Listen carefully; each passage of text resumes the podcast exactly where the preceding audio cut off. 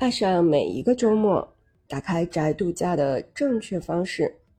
我一直对宅度假持怀疑态度。对于一个感觉像安慰奖的活动来说，这个新词未免过于可爱了。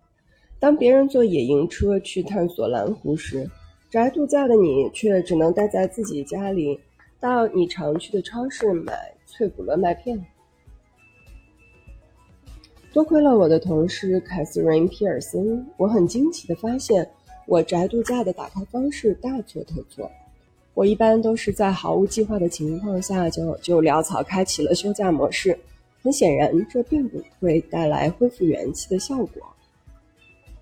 相反，我们应该带着要出门旅行一周的紧迫感去休假。James Madison 大学心理学教授 Jimmy Quartz 建议大家问问自己：如果我很快就要搬走了，我最想做的是什么？最想和谁一起共度时光？我喜欢把每天当做你生命中的最后一天来过这样的说法。任何关于时间转瞬即逝的提醒，不管听起来多么老掉牙，如果它能让你活得更好、更清醒，它就是有用的。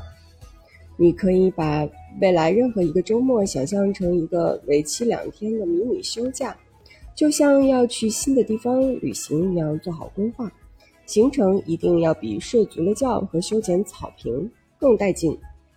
有时我们疲于搞定手头事，熬过下次危机，仅仅去问问自己想做什么，并真的去做这件事儿，哪怕不能带来任何启发，至少也能让我们松口气儿。